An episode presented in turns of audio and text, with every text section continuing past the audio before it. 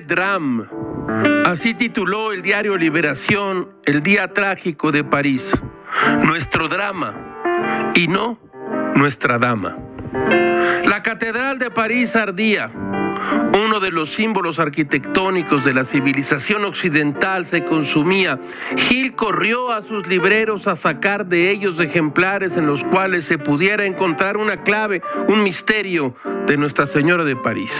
En la guía literaria de los monumentos de París puede leerse que Maurice de Sully, obispo de París, decidió en el año de 1160 construir en la plaza de la iglesia de Notre Dame una catedral a partir del siglo XII se le llamaba peyorativamente gótica a la construcción ojival durante el Renacimiento, por oposición a la arquitectura clásica que reemplazaría a la arquitectura romana.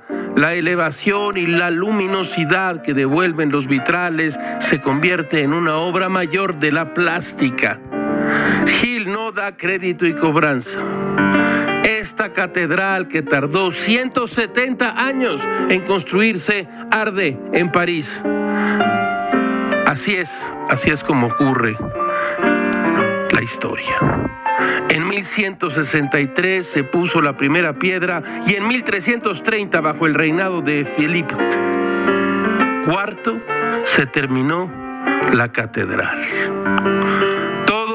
Todo, es muy raro, caracho.